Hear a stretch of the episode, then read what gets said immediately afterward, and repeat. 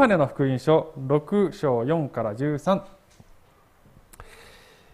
ユダヤ人の祭りである。杉越が近づいていた。イエスは目を上げて大勢の群衆がご自分の方に来るのを見てピリポに言われた。どこからパンを買ってきてこの人たちに食べさせようか。イエスがこう言われたのはピリポを試すためでありご自分が何をしようとしているのかを知っておられた。ピリポはイエスに答えた。一人一人が少しずつ取るにしても200デナリのパンでは足りません。弟子の一人シモン・ペテロの兄弟アンデレがイエスに言った。ここに大麦のパン5つと魚2匹を持っている少年がいます。でもこんなに大勢の人々ではそれが何になるでしょう。イエスは言われた。人々を座らせなさい。その場所には草がたくさんあったので男たちは座った。その数はおよそ5000人であった。そうしてイエスはパンを取り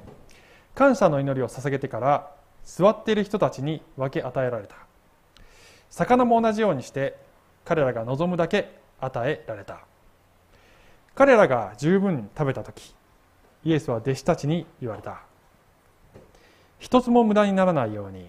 余ったパン切れを集めなさい。そこで彼らが集めると大麦のパン5つを食べて余ったパン切れで12の籠がいっぱいになった。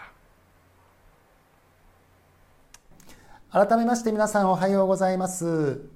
え今日はですね皆さんの声がかすかに聞こえるのとえ後ろの方から皆さんのお姿が私のところから見えるということで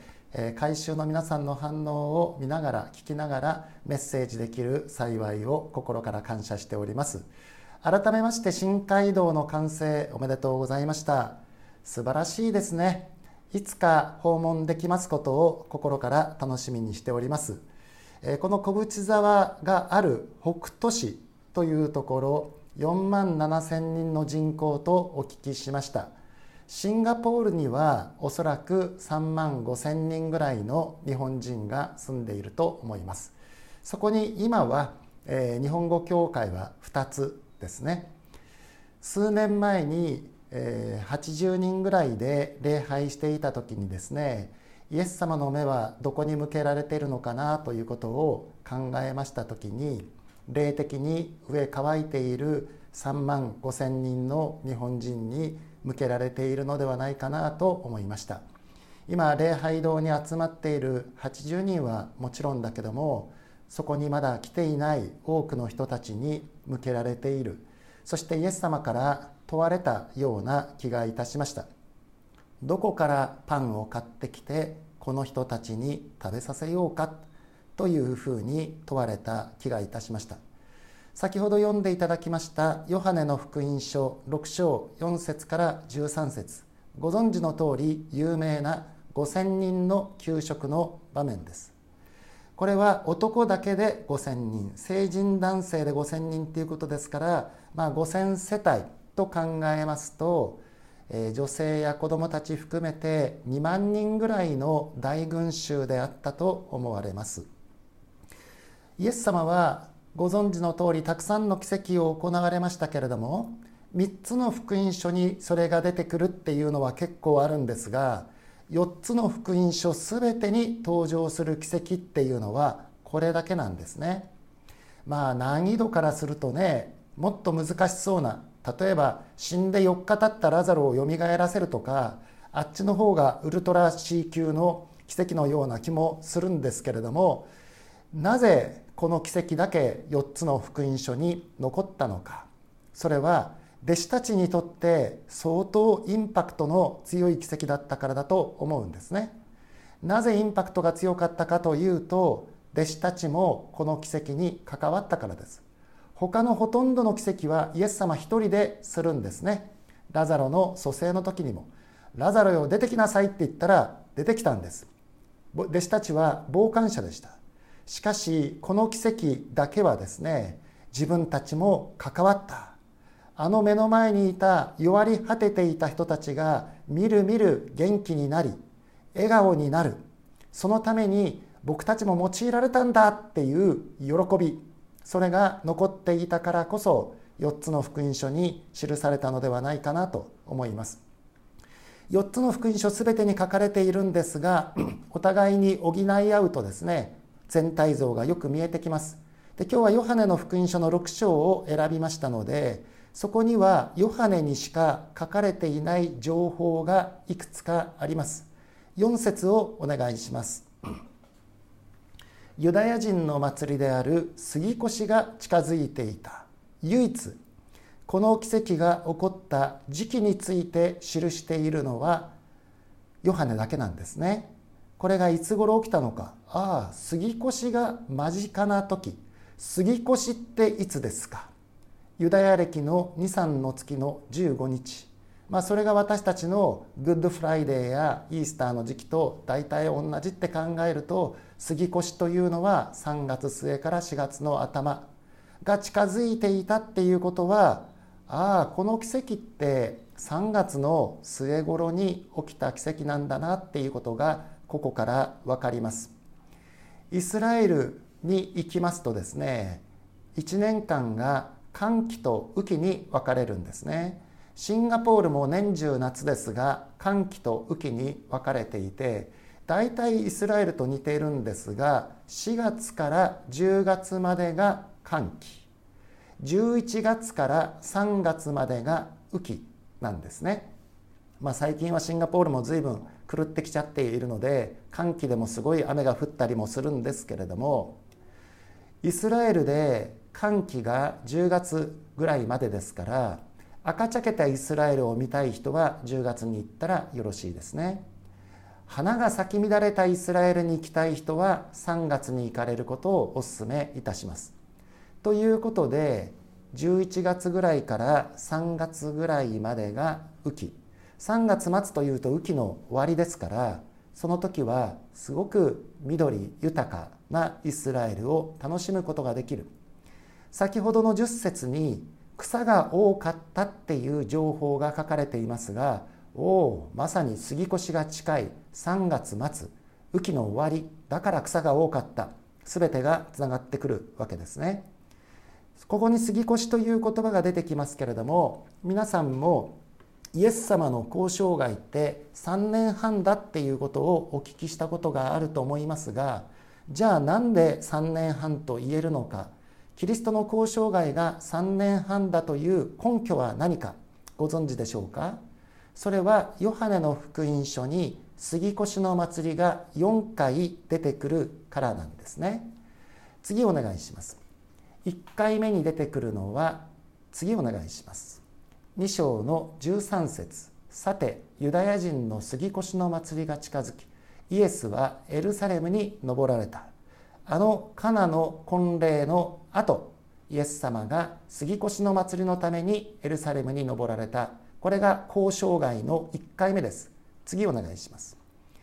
5章1節。その後ユダヤ人の祭りがあってイエスはエルサレムに登られた。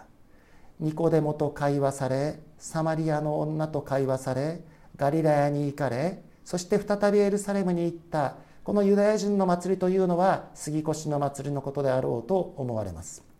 これが2回目の杉越の祭り。次お願いします。そして今日の箇所6章4節なんですね。ユダヤ人の祭りである杉越が近づいていた。次お願いします。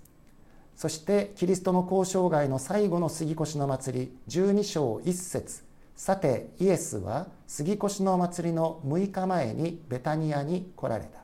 そこにはイエスが死人の中からよみがえらせたラザロがいたこの杉越の祭りの日にキリストは十字架にかかるんです。ということは今日の出来事は十字架のちょうど1年前の杉越の祭りが近づいていた時期になされたことだということが分かります。ですから使徒ヨハネは明らかに翌年の杉越でキリストはご自身の体を裂き血を流されるんだということを意識しながらここで杉越が近づいていたという情報を提供していると思われますそしてイエス様ご自身としても今もお分かりですね翌年の杉越の祭りで自分は十字架にかかり復活し昇天するその後自分がいない中で弟子たちが命のパンを人々に配ることができるようになるためにということを意識して一つの訓練としてこれを行われたっていうことがわかるわけですね。ですから今回の出来事はお腹空かしてる人に対する憐れみの行為であると同時に来年以降のための弟子たちのための訓練でもあったということが分かります。私たちは今実際のパンを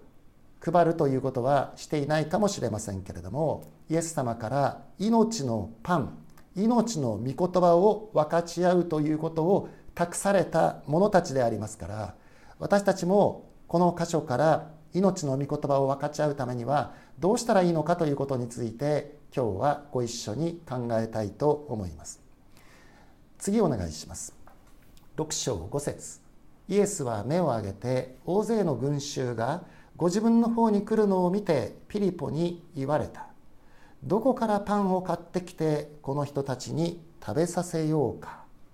イエス様のお話を聞いていた大勢の人々がお腹を空かせていたわけですね。先ほども言いましたもし憐れみの行為だけであればイエス様は昔マナを40年間降らせた方ですから天からパンを降らせることだってできたわけです。でもそうではない。将来のための訓練という目的があったのであえてピリポに問われたんですね。ピリポ。こんなに多くの人たちがお腹を空かせているけどもどこからパンを買ってきて食べさせようか。次お願いします。イエスがこう言われたのはピリポを試すためでありご自分が何をしようとしているのかを知っておられた。イエス様も人が悪いなぁと。なんだ答え知ってるならそんなピリポを試さなくたって最初からこうしようっておっしゃってくださったらいいのにと思いますがなぜあそこであえてピリポに尋ねたのかといえばそれはピリポにも一緒に考えてほしかった。これは私たちに関しても言えることですね。イエス様どうぞあなたのやりたいようにやってくださいじゃなくて一緒に考えてほしいとイエス様は私たちに語りかけておられるのではないかと思います。なぜ12人いる弟子たちの中であえてピリポに問われたのか。まあ、この後分かりますけれどもピリポという人は頭の良い人計算の早い人理路整然と考えることのできる人です。それは良いことでもあるけれども時として弱さにもなりうるんだということが分かります。次お願いします。7節でピリポは即座にイエス様に答えるんですね。一人一人が少しずつ取るにしても200デナリのパンでは足りません。うわ計算早いなピリポって。って思いますね、えー、本当に読み上げ暗算優勝するぐらいの速さだなと思いますが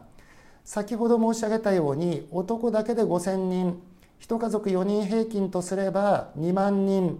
2万人の人たちにパンを配るのに200デナリのパン。はい1デナリというと労働者1日分の賃金。日本で朝から晩まで一生懸命働いた労働者が帰りにいくらもらって帰るか計算しやすいように1万円としましょう。そうすると200デナリってのは今日の日本円に換算したらいくらですか？200万円。200万円のパンを買ってきて2万人に配る。1人当たりいくら分のパンですか？1人当たり100円。うん100円のパン。それはねお腹すかした人にとってはありがたいけどもお腹いっぱいにはならないなということが分かりますが200デナリのパンでも足りませんよというその計算をピーポは即座にしたわけだからすごいと。でも結局ピリポの答えは不可能です。そもそも私たち200デナリなんていう大金持ってないし仮にあったとしてもこんなところに2万人分のパンを焼いてくれるパン工場なんかありませんからそんなこと我々に要求されても困ります。早く解散させて自分でそれぞれ食べるようにさせてくださいと。いう答えをすぐに出したのがピリポだった。計算は大切ですね。教会の会計算本当にご苦労様です。しっかり私たちは計算をし予算を立てそして報告をする。しかし忘れちゃいけないのは私たちには無限の神がおられるということです。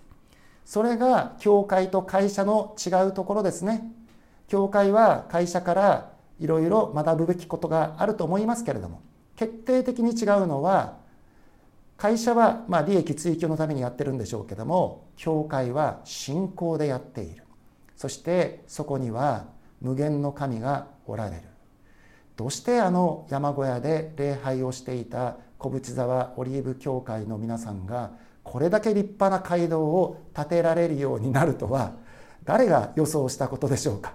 もちろん皆さんのご奉仕の漆喰塗りってのもあったと思いますけれどもね本当にご立派ですね。もうこの街道を見ただけでも皆さんのバックに無限の神様がおられることがよくわかるような気がしますがこういう街道を建てようかって言われてですねパーッと計算してそれは無理ですっていうふうに答えることは簡単だったんだけれども皆さんはここまでやり遂げることができた。それは神様が共におられたからだったと思いますね、まあ、とにかくピリポはね無理ですっていう答えを出したんです。その次お願いします。するとそこにアンデレ登場です。弟子の一人シモン・ペテロの兄弟アンデレがイエスに言った。ピリポよりももうちょっと前向きですね。何か見つけたみたいですよアンデレさん。次お願いします。ここに大麦のパン5つと魚2匹を持っている少年がいます。でもこんなに大勢の人々ではそれが何になるでしょう。少年を連れてきました。しかも小麦のパンじゃなくて大麦のパンっていうのは少し質の低い。まあ日本で言えば白米のおにぎりじゃなくて麦飯のおにぎり5つを持ったというね。だから決して裕福な少年ではないということがわかるんですけれどもその少年がこれを使ってくださいと持ってきたわけです。アンデレさんっていう人はねあんまり前に出るタイプの人じゃないんだけれども誰かをイエス様のところに連れてくるのがとても得意な人だってことが分かりますね。ヨハネの福音書の一章を見るとお兄さんのペテロをイエス様のところに連れてきたし12章まで行くとギリシャ人をイエス様のところに連れてきたのもアンデレでありました。イエス様この少年がこれを差し出すって言ってますよって持ってきた時にピリポの冷たい視線を感じたんじゃないかなと思いますよね。お前何言ってんのと計算できないのみたいなそういうピリポの冷たい視線によって慌ててそれが何になるでしょうって突然 弱気になってるんですけどもでもここでねアンデレが登場することでピリポよりはイエス様の御心に一歩前進するんですよ。これが話し合うことの大切さだと思うんですね。一人だけで考えると無理無理っていうのがでもこういうアイデアあるんじゃないの？うーんそうかなっていうことで話し合いを通して徐々に徐々にイエス様の御心に近づく私たち一人一人の中に精霊が内住しておられるゆえにその精霊が内住している私たちが話し合う中でイエス様の御心に近づくんだということがあるわけです。次お願いします。10節。イエスは言われた。人々を座らせなさい。その場所には草がたくさんあったんだ。ほら書いてるでしょ？杉越が近いから3月の末で雨季の終わりで草がたくさんあったんですよ。男たちは座った。その数はおよそ5,000人であったと書かれていますね。マルコの福音書の6章を見ますとイエス様はその時100人ずつ50人ずつまとまって座らせたというふうに書かれている。2万人もいるとねうわーってただ圧倒されてね無理無理って思うんだけども100人ずつ50人ずつ座ってる座るとあなんかできそうだなっていう気がするから不思議ですよね。私たちの神様は混乱の神ではなく平和の神であります。ですからイエス様はこの後弟子たちが働きやすいように整理をしてくださったんだということが分かりますね。次お願いします。11節。そうしてイエスはパンを取り感謝の祈りを捧げてから座っている人たちに分け与えられた。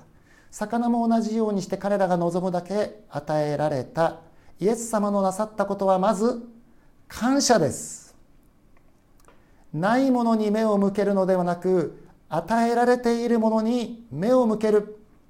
本当にそのことを実感する昨今ですね。冒頭にも申し上げました。私は先週教会から帰る時に当然また来週の日曜日ここに来ると思っていくつか荷物を置いてきちゃったんですね。そしたら突然おとといですね、え、2回今日と来週と教会には行かないと。いう決定になってしまっていつもやっていることが必ずしも今日もできるとは限らないということ。そのことに改めて気づかされましたけれども与えられているものに感謝する。ありがとうっていう日本語の言葉って素晴らしいなと思いますね。ありがとうっていうのはありがたいっていう言葉ですね。あることが難しいいやあって当たり前だよっていうのの反対がありがとう。あることが難しいことが今与えられているっていうことは神様の恵みですねということですね。ここでイエス様はまず感謝をされてそれから弟子たちに渡されて弟子たちはイエス様から受け取ったものを配布した。弟子たちのしたことは増やしたことではなくて増やしたのはイエス様で増やされたものをイエス様の手から受け取って配ったというのが弟子たちのしたこと。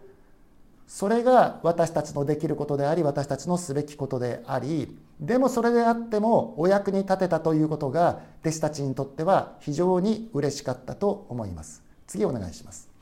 12節。彼らが十分食べた時十分食べたんですね。イエスは弟子たちに言われた。一つも無駄にならないように余ったパン切れを集めなさい。わあイエス様いくらでも増やすことができるんだ。じゃあ余ったのはその辺に捨て捨てといてくださいとは言わないんだね。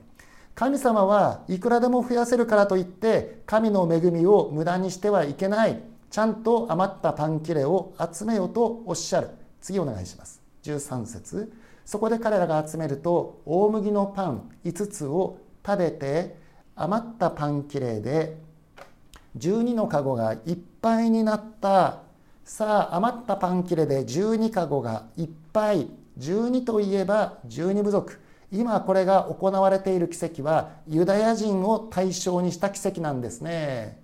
今はここにいるユダヤ人がみんなお腹いっぱいになったけれどもやがて来年イエス・キリストが十字架にかかって復活して以降今度はイエス様の命というパンが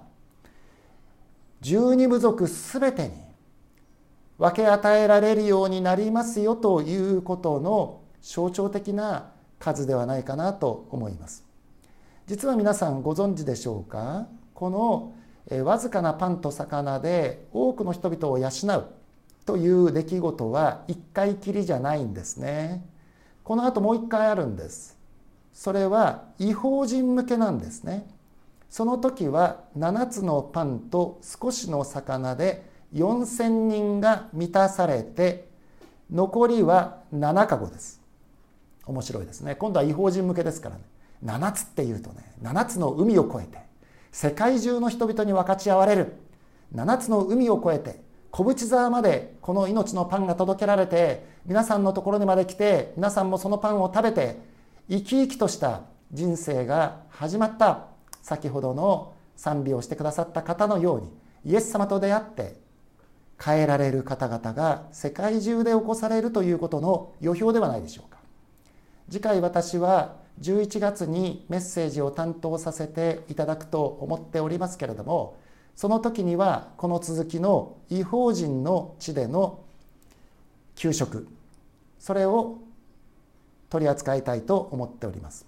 その時に小テストしますので覚えておいてくださいね。7つのパンと少しの魚で男だけで4,000人が満たされて残ったパン切れ集めると7かごです。よろしいでしょうか？2ヶ月後まで覚えてたら大したもんですね。さあ今日の内容を3つにまとめたいと思いますけれどもこのようになると思います。次お願いします。イエス様が私たちに願っておられること第一にお願いします。一緒に考えてほしいっていうことですね。ピリポにどこからパンを買ってきてこの人たちに食べさせたらいいだろうってピリポに問うたように私たちにも問うておられる。私たちはそんなの無理です。この弱小教会で何ができますかっていうのは簡単だけれども。だけどもどうすれば可能なのかを一緒に考えてほしいとイエス様は願っておられる。そしてイエス様がそうしたように私たちにはこれもないしあれもありませんってないものに目を向けるのではなくああこれだったらありますあれだったらありますとあるものに目を向けてほしいと願っておられるのではないかなと思いますね。私も冒頭に申し上げたように3万5千人日本人がいるのに80人ぐらいで礼拝していた時にどうすればもっと多くの人に届けられるだろうかまあいろいろ工夫してきましたけどもその中の一つに子どもと大人のクリスマス礼拝子供と大人のイースター礼拝ここにね子供と大人のってつけるだけでねすごい出席者変わったんですね。っていうのはあのシンガポールのお父さんたちねやっぱり土日っていうとお付き合いでゴルフとか多いんですよ。で家族サービスができなくっていっつもお父さん日曜日いないねって言われて在籍感があるんだけどもおお教会でそんなことやってるかじゃあみんなで教会行こうそうするとこのお父さんの家族サービスにもなるということで、まあ、お父さん含めてですね皆さん来てくださるということで、まあ、ページェントや子どもお楽しみなんかも入れて、えー、バス3台チャーターしてやった時に240人集まったことを思い出しますがちょっとした工夫で本当に大きく門が広げられる。まあ、うちの教会300人以上入る街道で780人で礼拝していたのでまあ240人来ても大丈夫というようなね大変恵まれたシンガポールの教会を使わせていただいておりますけれどもそんなことがありました。2番目お願いします。話し合ってほしいですね。ピリポだけでなくてそこにアンデレが加わりました。それによって主の御心に近づくんですね。私たちお借りしているセントジョージ教会というところ46年間礼拝堂その他の施設を自由に使わせていただいている本当にありがたい教会なんですがずっと場所を借りるだけの関係だったんですけども7年ほど前に話し合いまして実はセントジョージ教会のシンガポール人クリスチャンの中にも自分たちとしては日本人伝道に関わりたいでも日本語ができないえそして私たちとしては、えー、突然シンガポール赴任になった夫についてきた奥さんたちが英語ができなくて困っているので無料の英語教室を開きたい。でも私たちの中には教師がいない。ということで双方が話し合ってですねあそれじゃあ一緒にやってこのセントジョージ教会のメンバーの方々が先生になってくれたらいいじゃないかっていうことで7年前に始めたのが英語教室。まあ、最初は2 3 0人から始まったんですがねこれが大好評でもう十数人の先生たちを出してくれるので普通は1人の先生が前に立って教えるっていうのが普通でしょう。でもテーブルに34人ずつ座ってるところに1人ずつネイティブスピーカーがついて教えてくれると、まあ、こんな贅沢な英語教室をやったもんですからまあ噂が噂を呼んでですね100名ぐらい登録してくれるようになったわけですね。まさに少年の弁当のように外部からの協力によってそのようなことができたわけです。今は Zoom でやっておりますけれども。3番目お願いします。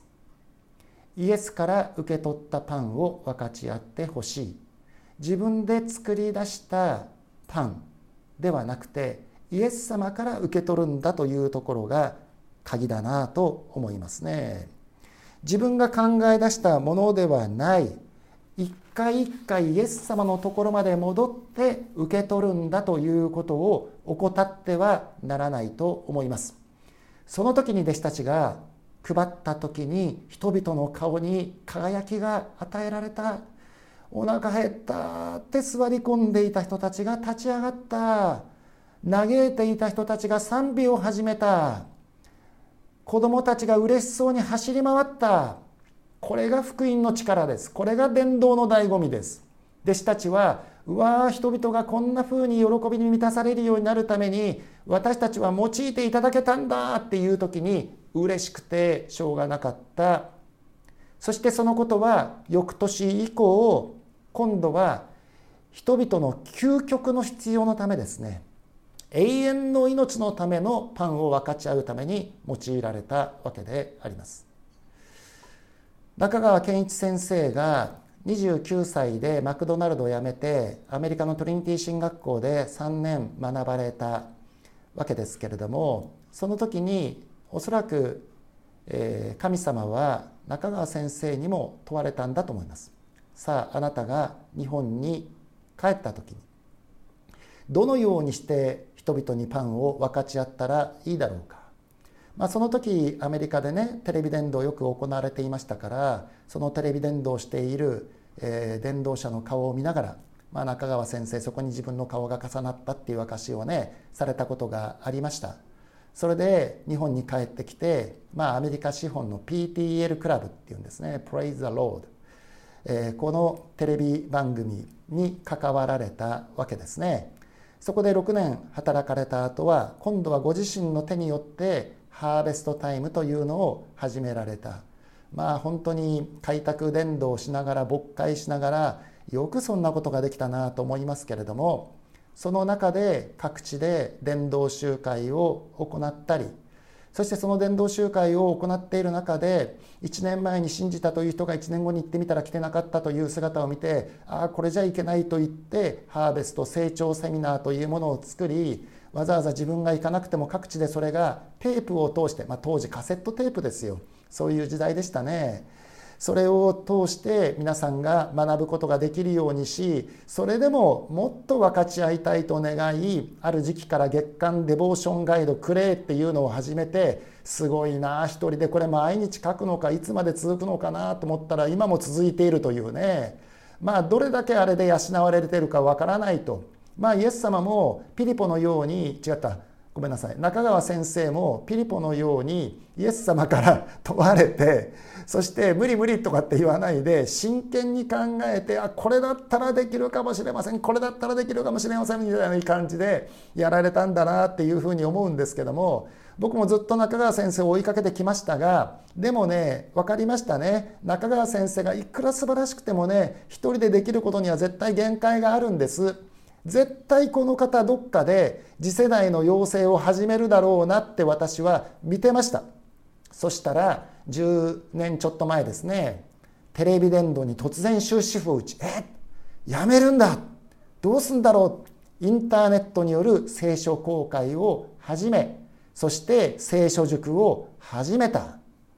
やっぱりこう来たかと思った。そうするとその聖書塾で訓練された人たちがあちこちで御言葉のパンを分かち合うようになったその一人が坂本先生であるということですよね。十数年前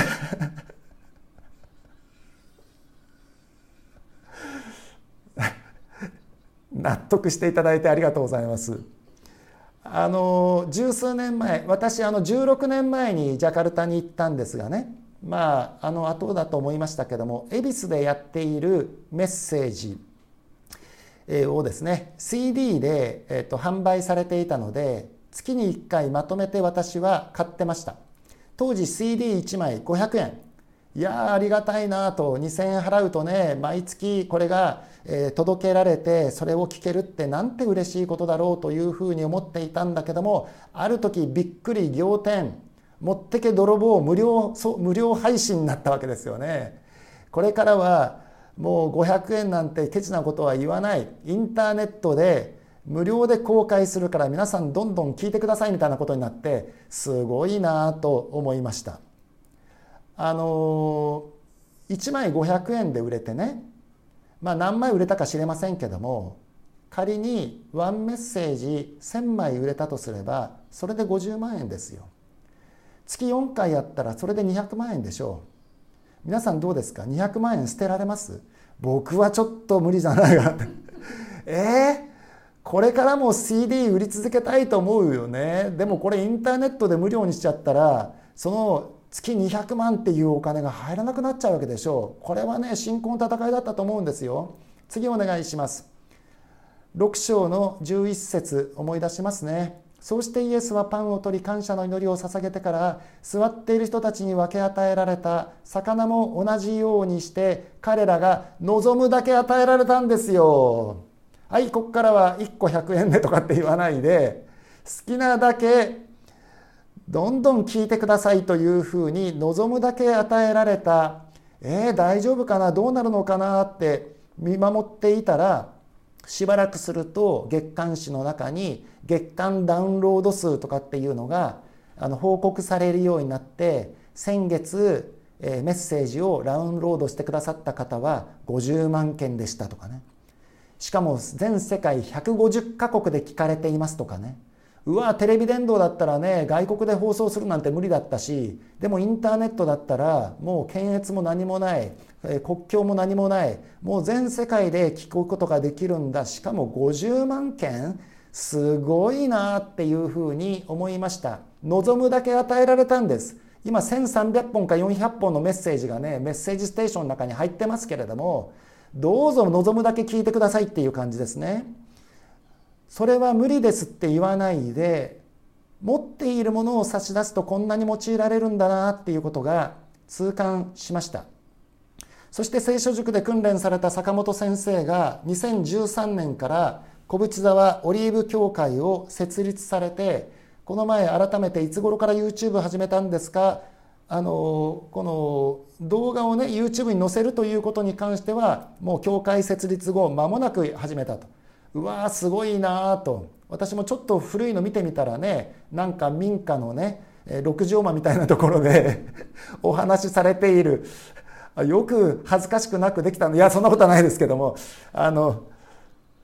やっぱりあの大胆さがね素晴らしいな。もうちょっと整ってからにしようとかもうちょっとクオリティを高めてからしようとかしないでもうどこからでも見てくれと裏も表も見せますよみたいな感じでねやったところが素晴らしいなと思います。もちろんあの時に坂本先生の中には全世界の人に見てもらおうなんていう気持ちよりも教会の敷居を少しでも下げたい。教会の中ではどのようなことが行われどのようなメッセージが語られているのかということを自宅にいながらでも見ていただきたい。そしてこの教会に入りやすくしたいというお気持ちで始められたと思うんですけれどもまあですから当時ね50件ぐらいのあの再生回数ぐらいから始まったと思うんですがねそれが今日に至っているんだなっていうふうに思います。そしてコロナが始まってからライブ配信を始められるようになりその時のライブ配信の先輩としては十勝の鹿追キリスト教会の三浦良平先生がすでにやっておられた。でこの三浦良平先生もまたあの聖書塾で学ばれた先生でまあ、小淵沢も4万7千人あの北斗市ですか？4万7千人でちっちゃな町だけれども鹿追に至っては人間よりも牛の方が多いっていうぐらいですね。人間は5,000人ぐらいの小さな町というか村ですよ。でも今大きな影響を与えているわけですね。それを考える時にまあお二人とも無理ですと言わないで持てるものを持って始められたなんと素晴らしいことかと。私たちも遅ればせながら教会としては2019年から一昨年からですね YouTube に説教を載せるようになりましてそして昨年4月から私の個人チャンネルで松本牧師の YouTube 聖書講座っていうのを始めました。昨日アナリティクスをちょっとチェックしてみたんですがこれまでの通算再生回数197万7000回まあ、もう少しで200万回に届きそうってことでびっくりしましたね。ですからこうやって語ればね昔はそこに回収が50人集まっていたら50人に今日福音伝えたとかって思ってんだけどもあれずっと残りますからねああいいと思ってくれた人一からもう一回見直すんですって、まあ、そんなことで再生回数が増えていくまあ本当に望むだけ食べていただける体制が今できつつあるんだなと。で去年ですねこの聖書講座を見て救われた方がおられました、まあ、何名かそういう方おられたんですがその方はですねもうスピリチュアルにどっぷりハマってらっしゃった方だったんですがでスピリチュアルの中で相当有名なアメリカ人の女性でドーリン・バーチューっていう人がいるんだそうですけどもその人が、えー、突然私はイエス・キリストを信じたからこういうことは一切やめますっていうのを動画で発表してわそうなんだ。私もイエス様のこと知りたいと思ったら横に私の顔がポコッと出てきておすすめ動画 あなたにおすすめっておすすめ動画が出てきてそしてパチッと見てみたらこの3つを信じたら天国に行けますって言われてそれで信じてそして私週5回ズーム集会やってるんですがそこに参加したいんですけどもって連絡が来てそれからもう週何回かですね2回3回毎週一緒に聖書を学びお祈りしということを続けて成長し続け富山の方なんですがね地元の教会につながり先週の日曜日にお近くの川で洗礼を受けられましたという喜びのお知らせを受けわあこういう新しい協力体制があるんだと。シンガポールから私が発信したメッセージを聞いて信じてくれた方が地元の教会につながってそこでバプテスマを受けて教会員としての歩みを始める。そんなことのために用いていただけて本当に嬉しいなと。あの時私は無理ですと言わなくて本当に良かったなと思います。そして私たちの教会も遅ればせながらライブ配信を行うようになりましたので急遽今日教会に行けなくなったんですがここから午後のシンガポール JCF の礼拝メッセージもできると。神様はあらかじめいろいろな備えをしてくださっていた。私たちにできないことをしろと要求される方ではなくて問われる以上は必ずできる道筋を整えてくださっている方なんだなっていうことが分かります。弟子たちはイエス様から受け取ったパンを分けたんですね。感動する話泣ける話だったら自分でも考えることができるかもしれません。人を笑わせる話いやー面白かった今日腹抱えて笑ったよって教会から帰っていく話できるかもしれない。でもそこで忘れてしまう。それは菓子パンのようにお腹は膨れても霊的栄養にはならない。どうすればいいのか。やはりイエス様の手からこのパンを受け取らなければならない。坂本先生にしろ三浦先生にしろなぜ今これほど用いられているのかそれは決して自分で作り出した面白おかしい話をしているんではなくて忠実にイエス様の言葉を公開しメッセージしておられるからだということが分かります。そのことによって人々に命がもたらされる座り込んでいた人たちが立ち上がる。泣いていた人たちに笑顔が戻る。子どもたちがキャッキャと走り回る。それのような命のパンを分かち合ってるからこそ今このように用いられてると思いますし私、まあ、Zoom でねいろんなところから来られるのでお話聞きますけれども皆さん改めて幸せな教会員の方々だと思いますよ。どこの教会でもこんなに忠実に御言葉を解き明かしてくださっているとは限らないという話をですねよく聞きますね。本当にここまで忠実に御言葉を解き明かしてくださっている教会に集えているということは素晴らしいことだなと思います。これからも私たちこんなに遠く離れていながらもこういう協力体制で一緒に分かち合うことができるわけですから一緒に考え話し合い協力しながら日本の多くの霊的に飢え乾いている方々に対して命の御言葉を分かち合っていくものでありたいと思います。お祈りをいたします。天のお父様今日もシンガポールの自宅にいながらあたかも小淵沢にいるかのように皆さんのお姿を拝見しながら皆様の反応を聞きながら御言葉を分かち合うことができまして感謝いたします。イエス様は何と計画的に行動されたことでしょうか。来年の今頃ご自分は十字架にかかり復活し天に帰られる。その後この弟子たちが命の言葉を分かち合うことができるようになるために今から訓練する必要がある。そのことを念頭にピリポどこからパンを買ってきてこの人たちに食べさせたらいいだろうかと問われた。そこにアンデレが来た。そして弟子たちはあのように用いられました。天のお父様私たちにもイエス様が問われます。どうか無理ですと。答えないで私たちの手元に今何か何があるかを見つけさせてくださいますように。話し合うことができるように。そして持っているもののゆえに感謝することができるように。私たちのバックには全能の神がおられるんだということを忘れずに分かち合うことができるように。